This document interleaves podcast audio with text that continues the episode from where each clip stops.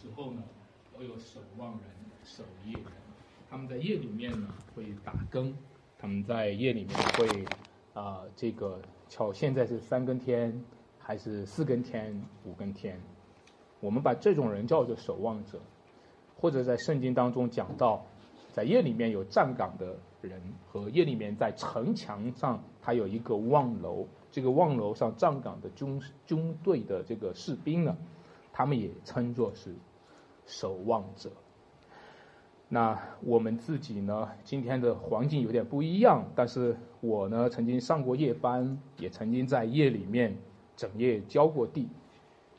那个时候会眼巴巴的等待着天亮，非常的期待天亮了，啊，然后一切的担子就减轻了。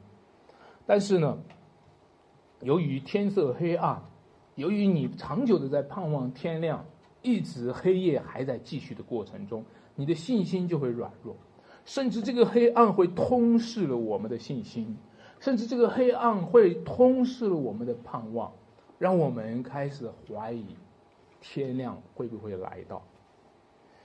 各位，你知道主耶稣基督今天在这段经文里面讲到，他在一个夜王里面，他成为一个守夜人，他度过了一个不简单的夜晚。这个夜晚是什么夜晚呢？如果你查考的时候就知道，这个夜晚是逾越节的夜晚。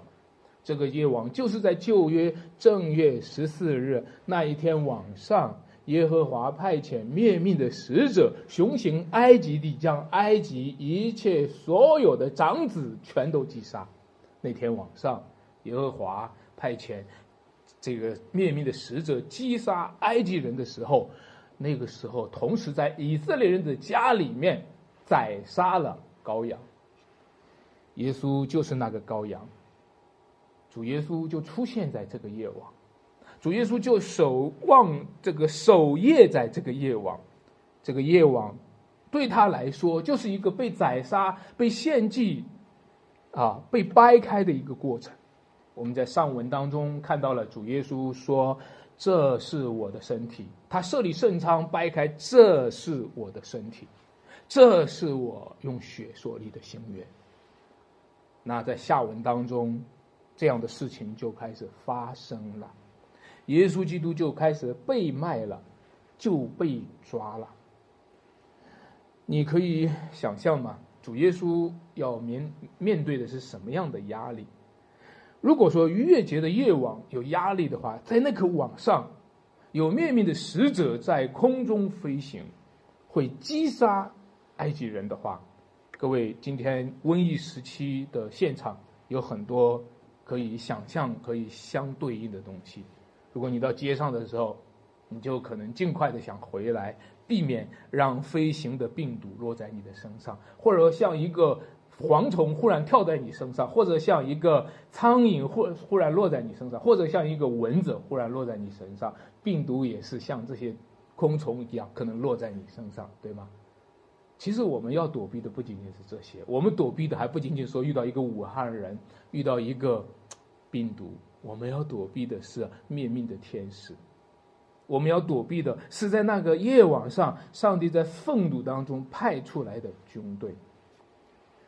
各位，这是一场战争，这是一件夜里面的夜战。这个夜战打起来的时候是看不见的、看不清的。我们今天能够和病毒能看得清吗？看不清楚。甚至打起仗来的时候，是谁赢了、谁输了都看不清楚。那你说，接下来耶稣被抓了？接下接下来，耶稣被杀了，这是谁赢了？这是谁输了？我们能看得清楚吗？这是一场什么样的战争？所以这一段经文，我把它叫做守夜人和黑夜的战争。我们在第一点上呢，会和大家讲，要知道黑夜有多深。啊，不是在讲爱你有多深，是在讲黑夜有多深。我们今天在面对着瘟疫的时期，我们会猝不及防，因为几十年来的岁月静好，让我们今天忽然看到一个一个一个一个太平盛世，眼看着就要枯萎，我们猝不及防。因为我们不知道我们处在黑暗时期，我们还以为这是一个光明的日子，我们还以为这是一个太平的日子，我们还以为啊明天会更好，但是今天忽然黑暗来到的时候，我们就大大的低估了黑夜有多深。这段经文里面，你看到众位门徒也是大大的低估了黑夜有多深。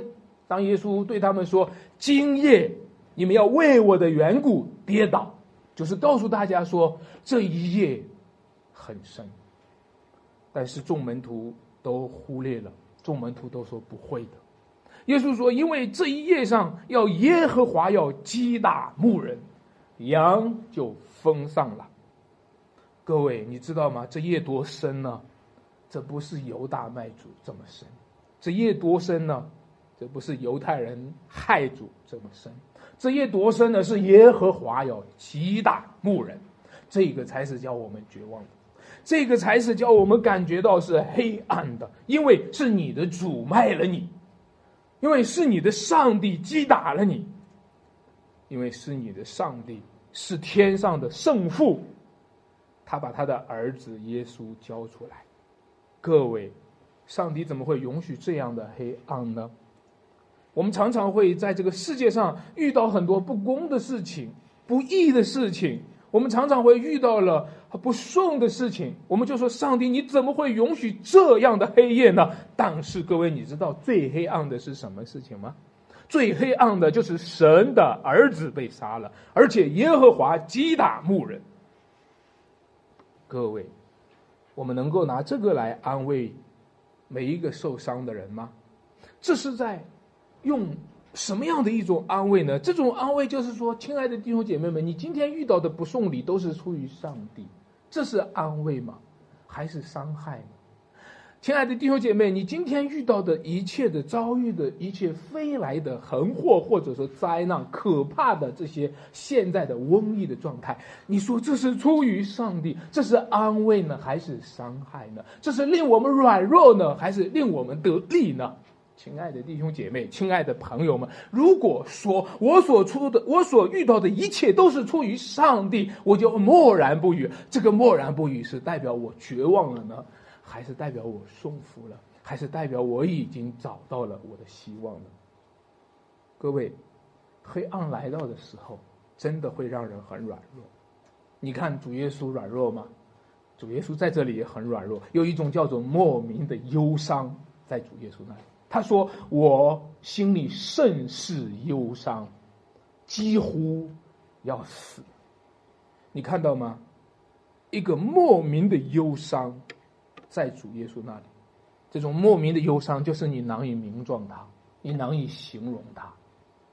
而门徒呢，却遭遇了一种莫名的困倦，在耶稣那里是莫名的忧伤，而门徒却是莫名的困倦，门徒却睡着了。”让我给你讲一个例子，你说人什么时候会莫名的忧伤，什么时候会莫名的困倦呢？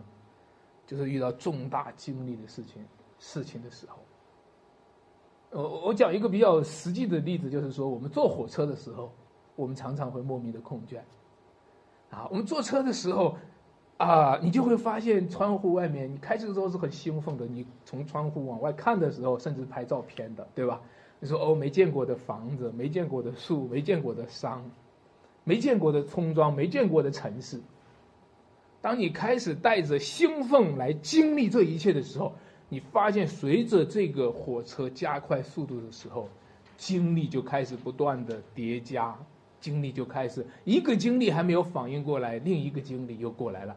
这个一个树还没有看清楚，另一个村庄已经过来了，你就开始在被不断的被经历冲刷你，你就开始发现你的反应已经不堪负荷了，你开始你反应不过来了，当你反应不过来的时候，你就发现这种压力让你自己唯有一条路，就是放弃，就是空倦，就是软弱，对吗？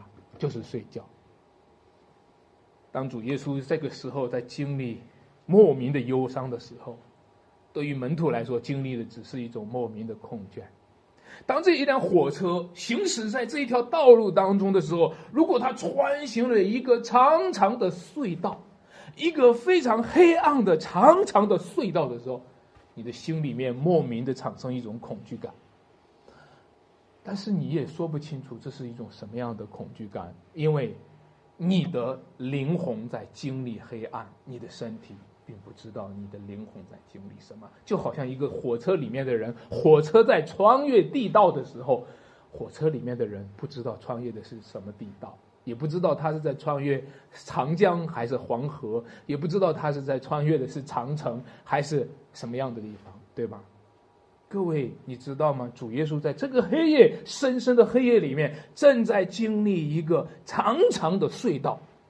这个隧道是一个经历着死亡，历史以来一切的死亡，都在这个时候，他要用他的灵魂、用他的口、用他的舌头，慢慢的品尝死是什么味道。有的人去虐待别人的时候，我让你尝尝我的厉害。你知道主耶稣在那个时候，他要经历的，因为人人去尝了死味的时候，这死亡的权势和魔鬼的权势，就要让他尝一尝他们的厉害。耶稣就莫名的忧伤，耶稣就莫名的忧伤，我几乎要死，可是门徒呢，却莫名的恐惧。莫名的忧伤总是用莫名的空倦来化解。我们的人生当中都经历过莫名的忧伤，但是我们的自然的回应，慢慢的已经配上套了，就是莫名的空倦。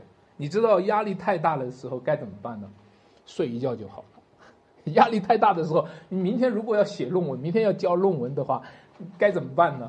睡一觉就好了。明天要考试的时候该怎么办呢？睡一觉就好了。这就是我们惯常的用属肉体的减压方式来回应灵魂的压力。我们已经习惯了这一切，我们习惯了让肉体的安逸取代了灵魂的得胜。我们已经习惯了用肉体的安逸放弃灵魂的征战，来放弃灵魂的得胜。以为肉体的安逸等于灵魂的得胜，以为肉体的安逸等于灵魂的安息。后来慢慢的、慢慢的习惯了，就怎么样呢？属肉体不断的来用属肉体来回应属灵的压力的时候，慢慢的就不能触及属灵的话题。前两天我给一个朋友传福音的时候，我稍微一讲福音，稍微一讲属灵的事情，他就打哈欠了。各位，我们传福音常常会遇到打哈欠的状况。一说属灵的事儿，人就会打哈欠。我们已经习惯了用属肉体的减压方式来回应属灵的压力，因为每一次讲到上帝，你的属灵就有压力；一讲到人的罪，就有属灵的压力；一讲到人都会死，就有属灵的压力；一讲到人会遭遇天灾和人祸，都有属灵的压力。我们就睡一觉就好了。这就是用肉体的安逸，我们闭上眼睛瞎活。我们闭上眼睛，不要去回应，就用肉体的安逸来取代灵魂的安息。这个黑夜有多深啊？这个黑夜深的深的蒙蔽了一个一个一个人的眼睛。这个黑夜有多深？这个黑夜让一个一个人从属灵的人变成了属肉体的瞎眼的人。这个黑夜有多深呢？也许用犹大的亲嘴的暗号。能够说明这个黑夜有多深？让我来讲一讲这个黑夜有多深。犹大跑到耶稣那里说，对着他亲了一口，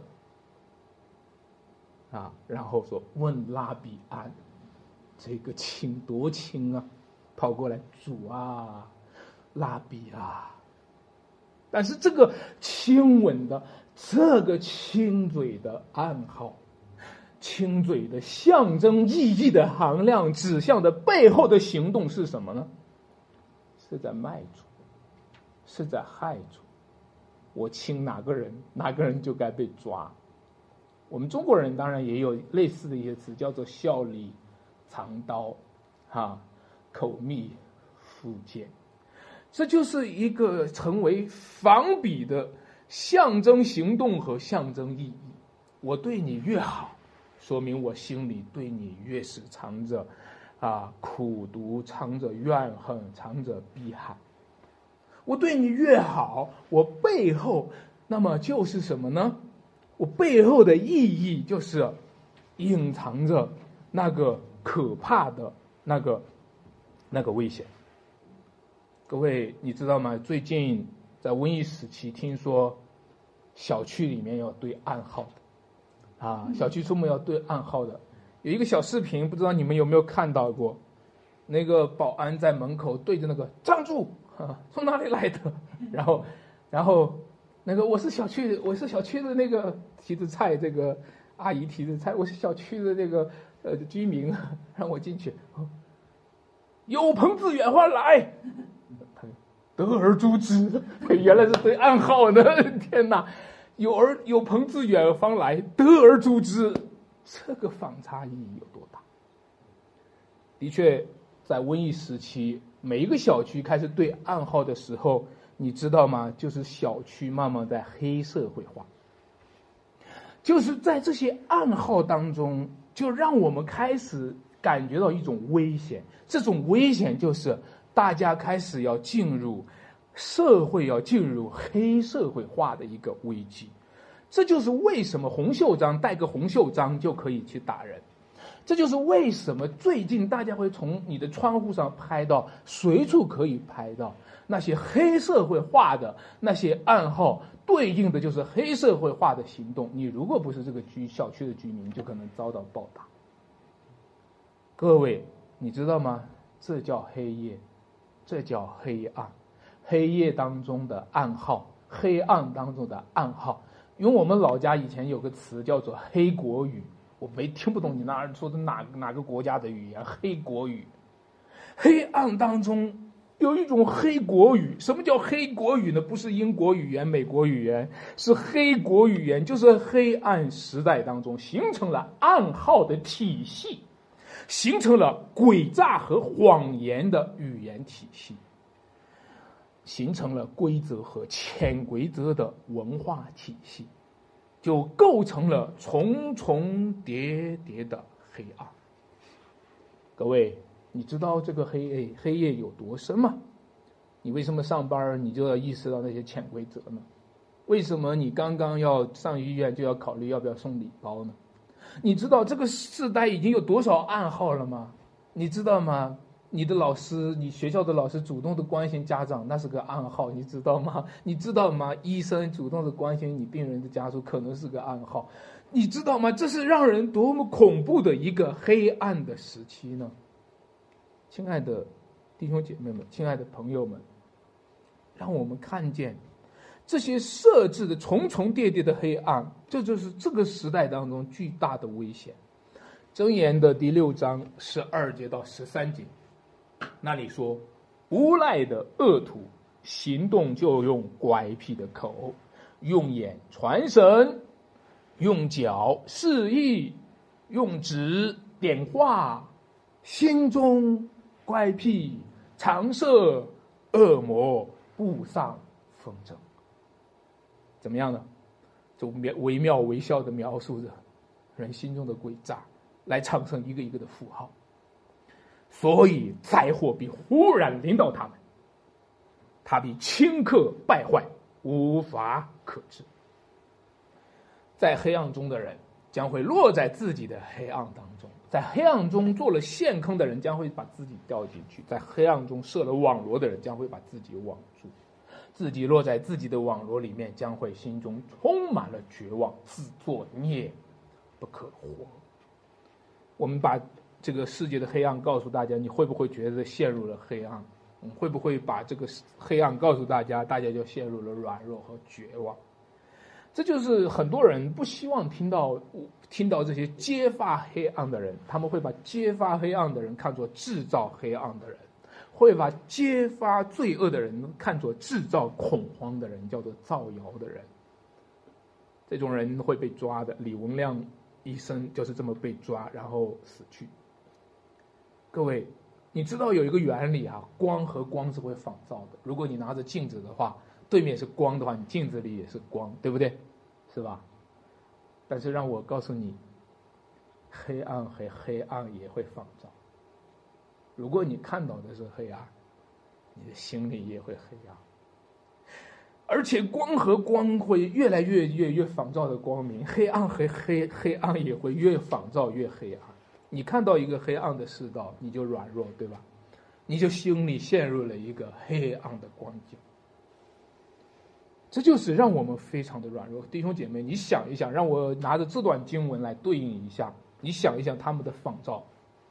耶稣这么说：“今夜你们都要跌倒。”啊，因为耶和华要击打牧人，羊就什么封上了。羊为什么封上呢？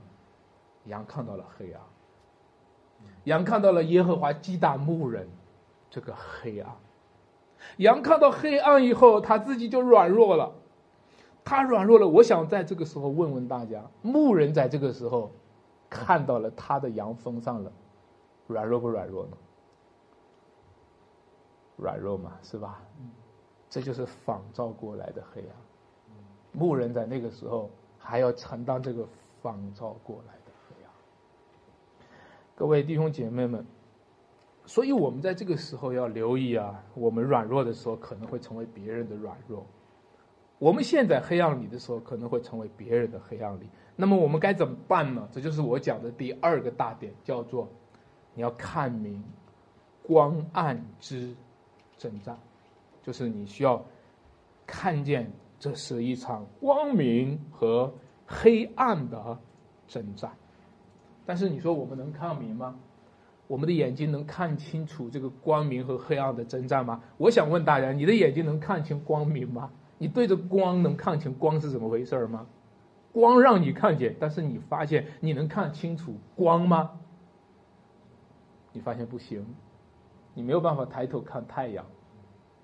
光让你看清看见，但是你没有办法看清楚光是怎么回事。反过来，我再问你，你能看清楚黑暗吗？黑暗，你是遇到黑暗里，我啥也看不见了。所以你能看清楚黑暗吗？你就是看见一个黑暗，什么都看不清。我们既无法看清光明，我们也无法看清黑暗。那我们怎么能够看清楚光明和黑暗的交战呢？也许只有圣经当中将这一切揭揭示出来，让我们去慢慢的去看。也许只有上帝的光才能照亮我们，看清楚光是怎么回事因为在你的光中，我必得见光。你看这段经文里面，那些拿着刀棒要过来抓耶稣的人，他们是代表着黑暗，而耶稣是代表着光明。黑暗要来抓光明，黑暗要向着光明来宣战，黑暗要通视光明，黑暗要把最后的一些光明，把那个真光、一切光明的源头给彻底的消灭掉，让世界变成彻底的黑暗。因为耶稣基督他就是真光，耶稣基督就是真理，耶稣基督就是神的像，耶稣基督就是一切创造与被造的真相。但是他们要来抓耶稣，我也许在这里不做太多的展开，为了符合经文呢，我要说的是，这些人是愚蠢的，因为他们想要拿着刀棒来抓耶稣的时候，他们是愚蠢的。耶稣说：“你们拿着刀棒来抓我，如同抓强盗一样吗？”这个话是什么意思呢？这个话就是告诉我们，刀棒。是非常局限的一个作用。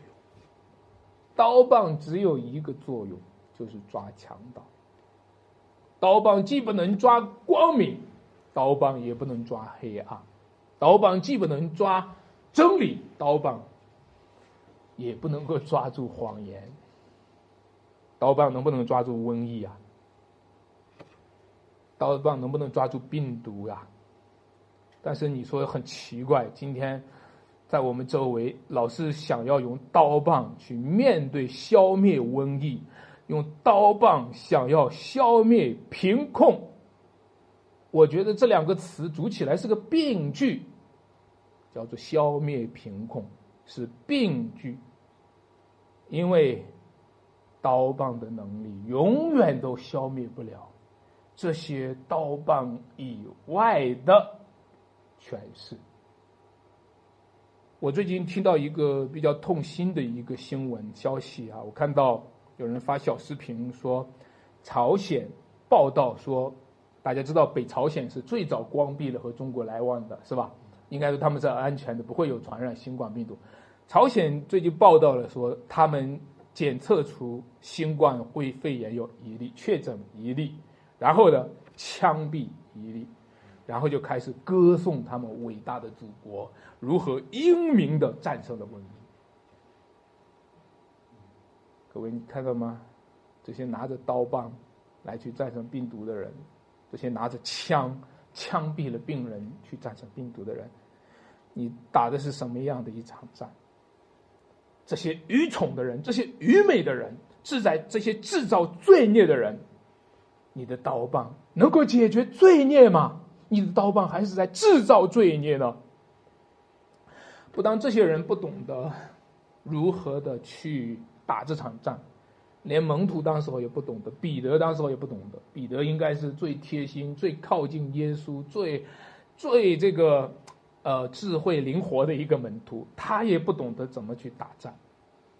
当耶稣说他今天晚上会受难的时候，他他说彼得说：“众人为你的缘故跌倒，我永不跌倒。”当然，就耶稣就说出最著名的那句话：“今夜你。”三鸡叫以先，你要什么？三次不认我，对吧？这个我们就不展开，这个到我们下次的时候会讲。那彼得就说一句话，他说：“我就是必须和你同死，也总不能不认你。”各位，你知道吗？彼得讲到了一个很要紧的话，他愿意和主同死。这不就是我们常常讲到的与主同死，与主同活吗？他说：“我愿意和你同死，我愿意和你同背十字架，我愿意和你死在一起。”各位，凡是愿意和耶稣死在一起的人，凡是愿意和耶稣同死的人，就代表他和耶稣的生命是连在一起的。耶稣就是他的生命，对吗？耶稣就是他的命。他不能够没有耶稣，他就是死也不能没有耶稣，这是多么宝贵啊，对吧？今天在我们中间，在各位听众当中，有多少人是愿意与主同死的呢？有多少人是真正的回应了主的呼召，愿意与他同死又同活呢？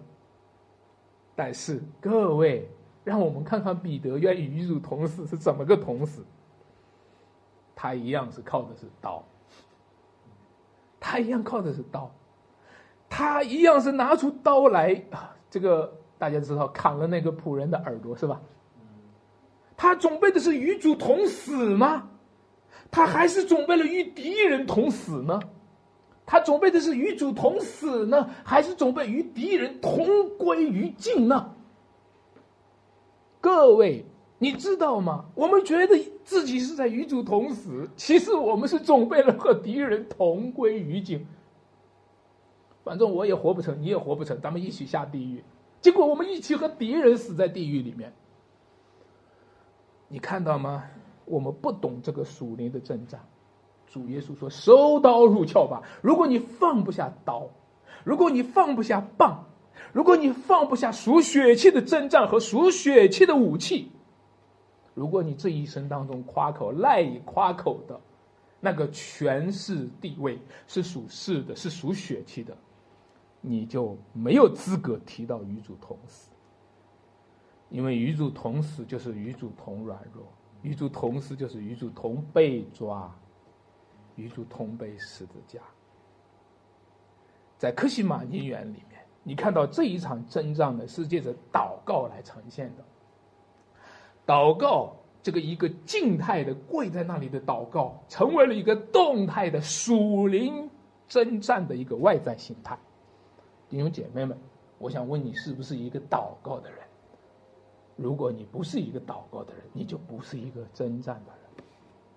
弟兄姐妹们，让我们今天知道，只有我们更多的祷告，才能更多的参与属灵的征战，而更多的参与属灵征战，我们才能看见祷告的。多么的重要！大家看过一部电影没有？叫做《战争房间》啊。这部电影呢是在讲一个美国的一个黑人的家庭，他们处在了婚姻的危机，夫妻两个人啊，说话拌嘴、吵架，走不到一起，甚至发生外遇等等。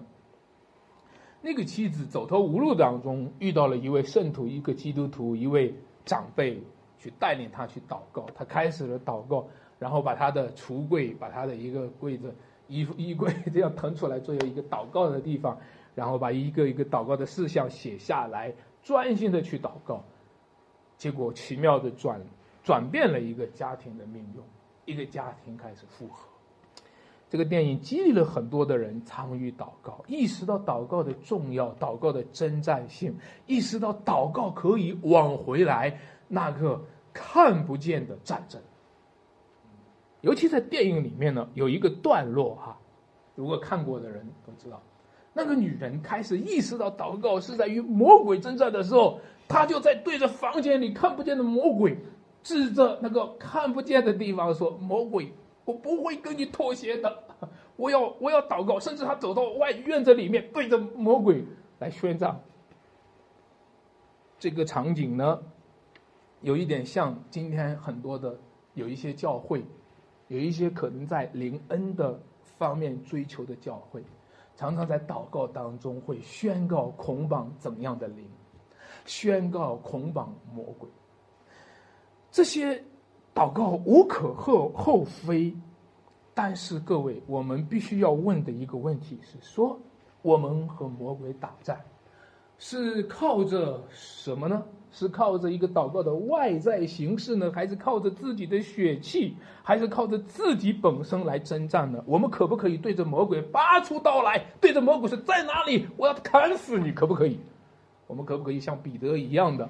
我要与主同死。其实本质上这一场战争还是在靠着属血气的方式来操作属灵的祷告。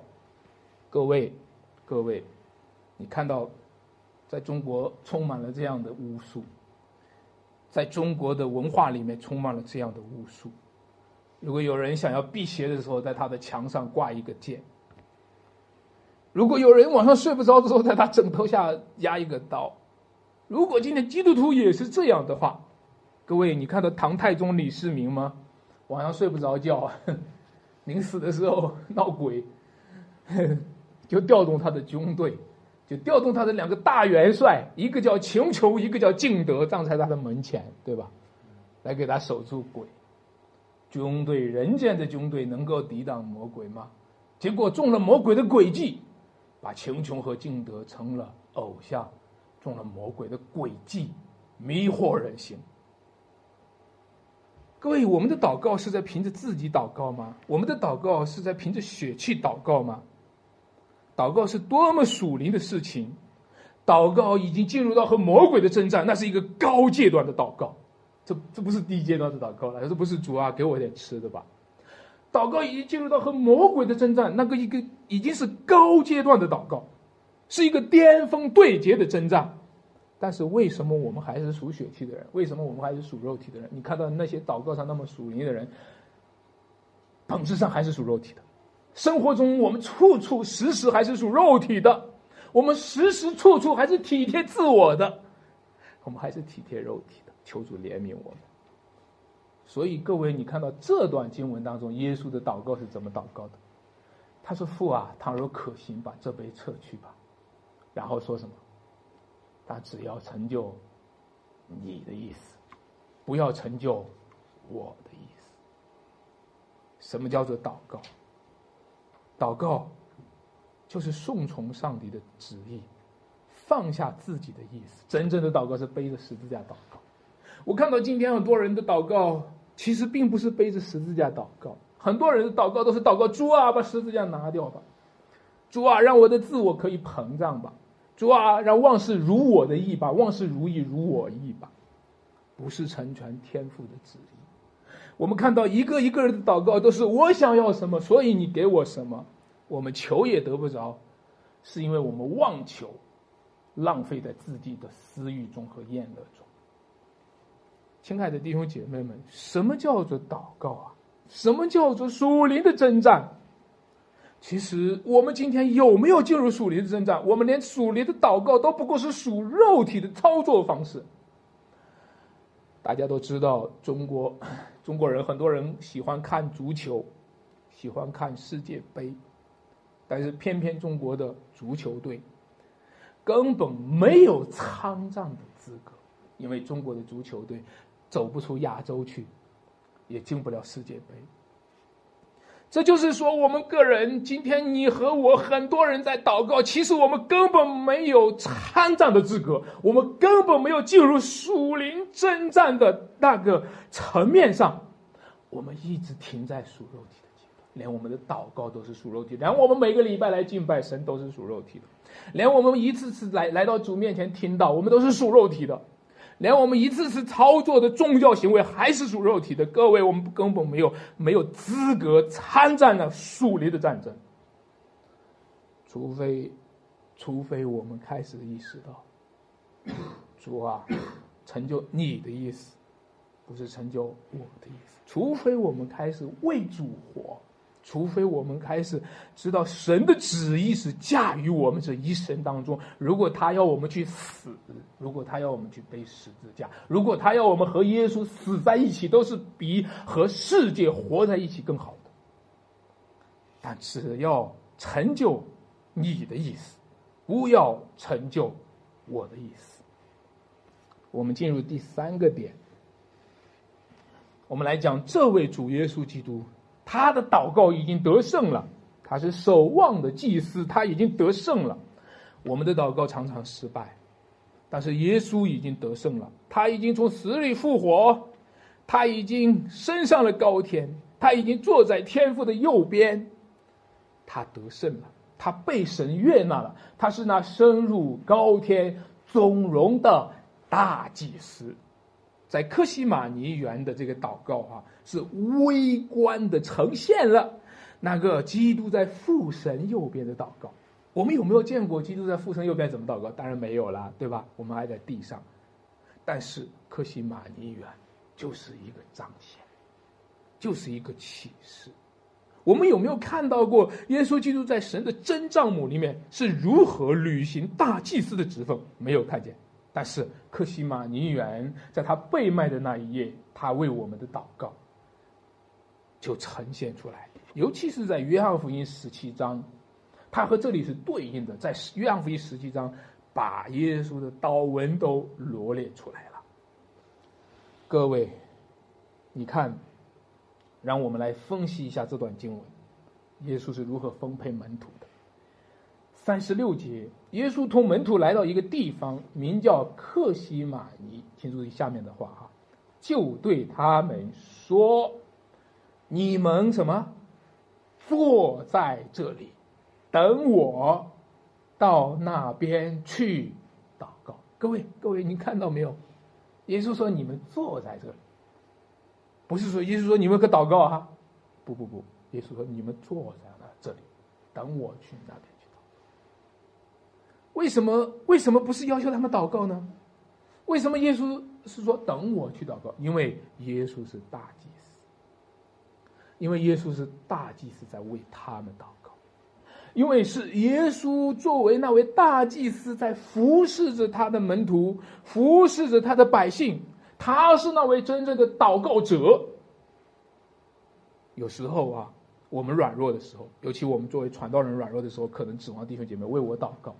如果主耶稣在那个时候说：“哦，我接下来要去天父那里去祷告了，你们为我祷告啊！我要去天父那里去祷告了，你们可得为我祷告啊！万一我失败了，咱们就功亏一篑，全都完了。因为亚当都失败了，对吧？亚当失败了，看看人类都遭了多大的罪。那现在要是我去了，我也失败了，我不蒙天父的悦纳，你们也完了。你们要为我祷告。”但是说起来有一个终极性的问题：上帝到究竟听谁的？上帝是在基督听基督的，还是听门徒的？上帝是先听耶稣的，还是先听他门徒的？上帝是因为听了耶稣的，然后才听他门徒的，还是因为听了门徒的，然后才听耶稣的？各位。在祷告上，我们没有问过祷告是什么样的战争，我们也没有问过祷告是怎样的一个次序，祷告是凭着耶稣的名究竟是什么意思？亲爱的弟兄姐妹们，你知道吗？耶稣是大祭司，他在为我们祷告。我们的祷告常常失败，就凭我们呢，一边祷告一边打盹，绝对上帝不会听。你一边祷告一边打盹，你爸会听吗？你一边说话一边在那儿心屋看这看那，你你爸会听吗？你你你你你老板会听吗？谁让我们的祷告蒙了垂听？就我们那个有口无心的祷告，居然上帝应允了；就我们那个不经意的偶然祷告了一下，居然忽然上帝悦纳了。凭什么？我们虔诚吗？不是，是那位，是耶稣基督的虔诚蒙了英雄。所以他是那位大祭司，他的肩上当着十二个支派，他的胸牌上镶嵌着十二支派的名字。上帝的选民蒙悦纳、蒙赐福，都是因为大祭司担当了他们。他为我们这些罪人悔改归向上帝，开出了一条又新又活的道路，带领我们进入至圣所的幔子里面。他是中保，他担当了我们。不过，我们也看到，在三十七节，我们继续看啊。于是，带着彼得和西庇带派的两个儿子。那就是彼得、雅各、约翰同去。哦，原来他是这样子的。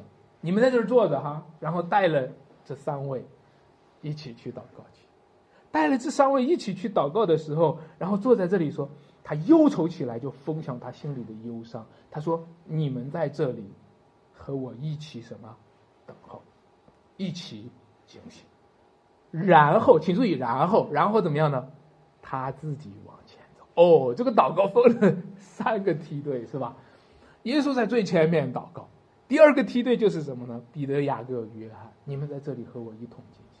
第三个梯队就是坐着那些坐着的门徒，你看到吗？他说：“你们在这里等候，你们在这里等候，和我一同警醒。”各位，这就是我们祷告的意义。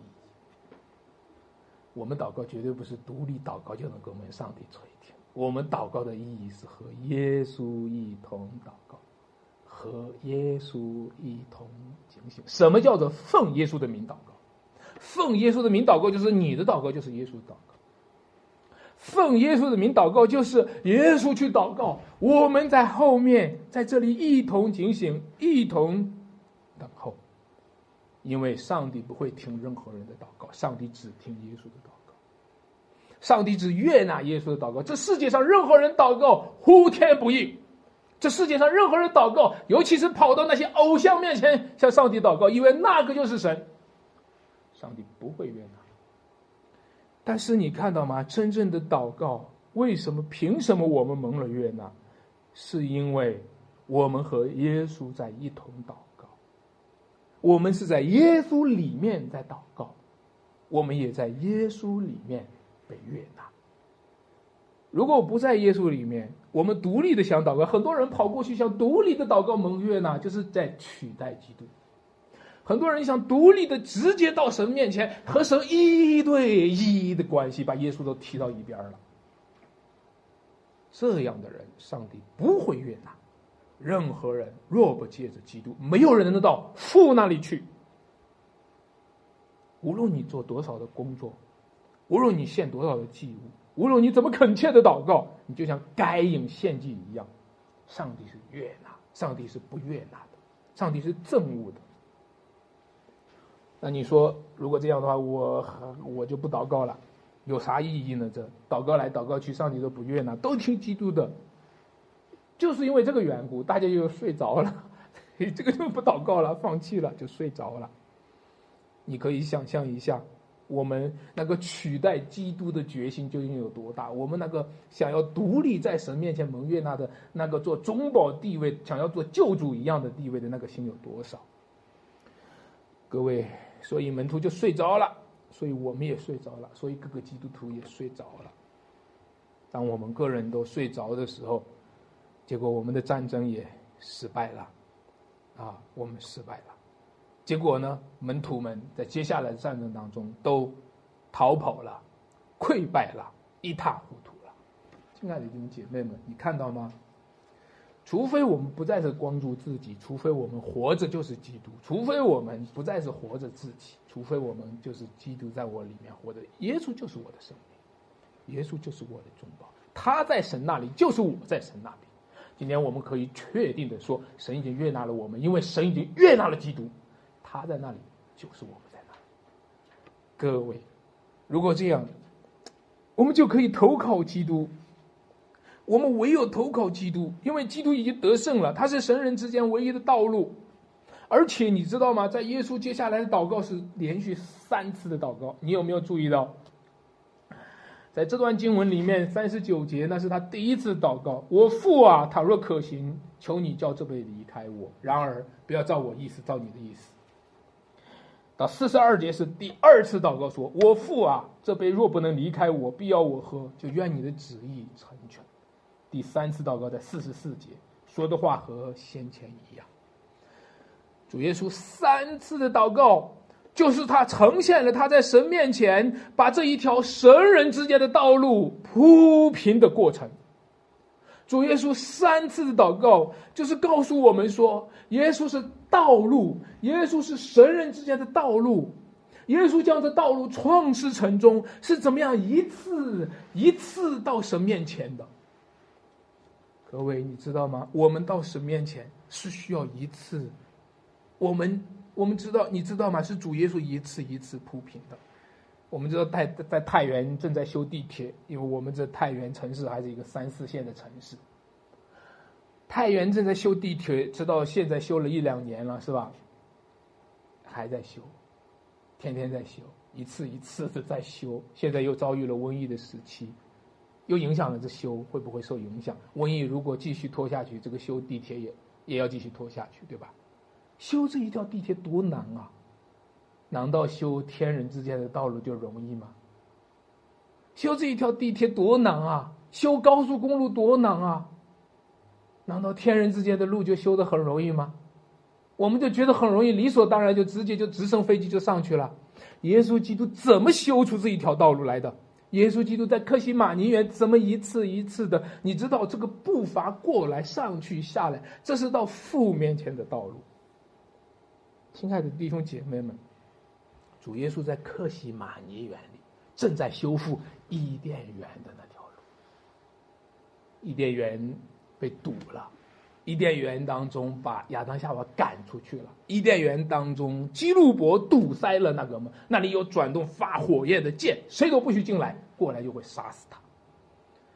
主耶稣在克西马尼园正在修那条，然后借着他的死，借着他的复活，借着他的升天，那条路已经完工了。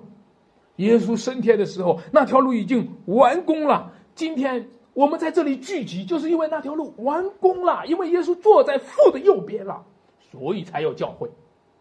所以说，你们去，让万民到我这里来做门徒。今天教会在，就是在向世界宣告耶稣基督的工程是完成的。这是耶稣基督的功劳，这是耶稣基督的工程，这是耶稣基督成功的救赎。主耶稣基督一次一次的铺路，可以类比一下摩西在旧约当中，在西奈山上为了立约，一次一次的跑到西奈山上。尤其是他第一次四十天不吃饭不喝水，然后呢领受了那个约，那个约立了，对吧？用一两块石板拿下来，十条诫命写在上面，对吧？结果下来的时候，发现他们在做什么？拜金牛犊，那个约又破坏了。你这容易吗？这立约容易吗？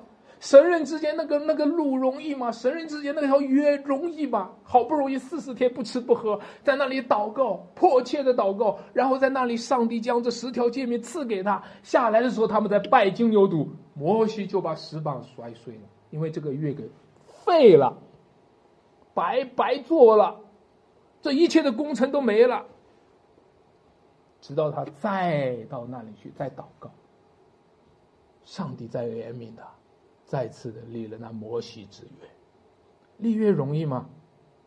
我们今天看到主耶稣说：“这是我用我的心血所立的什么新约，你们拿着什么喝？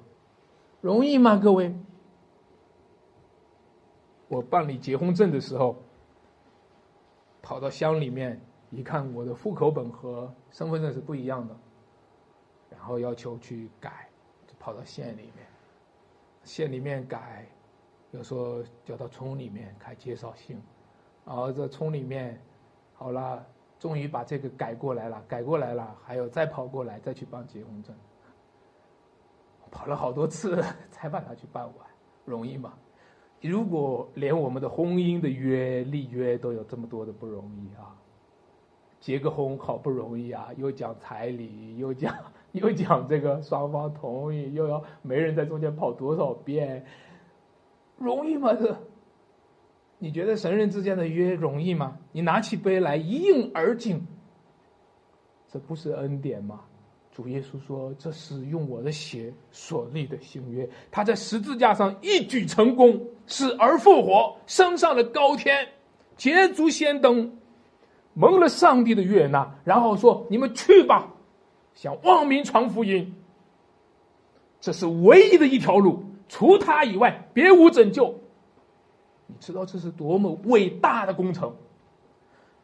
亲爱的弟兄姐妹们，让我们来看。”祷告呀，真的是个体力活儿；立约也是个体力活儿。我们要征战得胜，才能够有得胜的条约。我一说条约，你就会想起来战胜国对战败国双方缔结条约，你可能会想起了南京条约，想起了马关条约。你说：“哎呦，一说条约，我就想起来那不平等的条约。”让我告诉你一件事情。今天真的有一个不平等的条约发生在我们和上帝之间，你什么都不用做，让耶稣替你做，你只要信。你什么都不用做，你做的那些坏事儿，你都做了那么多坏事儿了，你今天也没有办法挽回来，让他替你挽回，他来流血，他来舍命，然后让我们呢，可以因着信他白白的得救。亲爱的弟兄姐妹，亲爱的朋友们。这就是在夜间所传的福音。诗篇一百三十四篇第一节：耶和华的仆人夜间站在耶和华殿中的，你们当称颂耶和华。我们处在一个黑暗时期，我们属于光明之子，这就是一个光明与黑暗的对峙。黑暗想要驱逐光明，黑暗想要吞灭光明。我们就像一个微弱的光，感到了孤单，感到了自怜，感到了无助。但是你知道吗？最深最深的黑夜已经过去了，最深最深的黑夜，主耶稣已经点亮了最亮最亮的灯，他已经升上了高天，成为了一个启明星一样，光照着这个时代，然后让我们这些微弱的光也成为灯台上的光，成为黑暗当中明光照耀。做神无瑕疵的儿女，黑暗会让我们恐惧，会让我们惧怕。但是有什么比死还可怕呢？黑暗让我们恐惧，但是有什么能比得上复活？已经战胜了死亡呢？有什么能够比得上耶稣升天做君王、做救主、做大祭司，向全世界来宣告的福音，来光照黑暗中的百姓？凡投靠他名的人，将要。在真光当中，等到他再来的时候，黑暗就被摧毁，死亡就被踏在脚下，全能上帝的光将永永远远的照亮未来的新天新地。我们一起来祷告：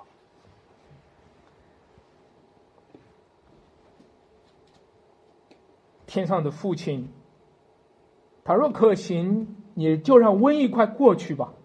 倘若可行，就让这灾难快过去吧。但只要成就你的意思，不是我们的意思。倘若可行，就让教会的逼迫过去吧。但只要成就你的意思，主啊，倘若可行，就让我们在你的恩典当中，就让我们在你儿子基督十字架上所成就的那一切蒙恩典得赐福吧。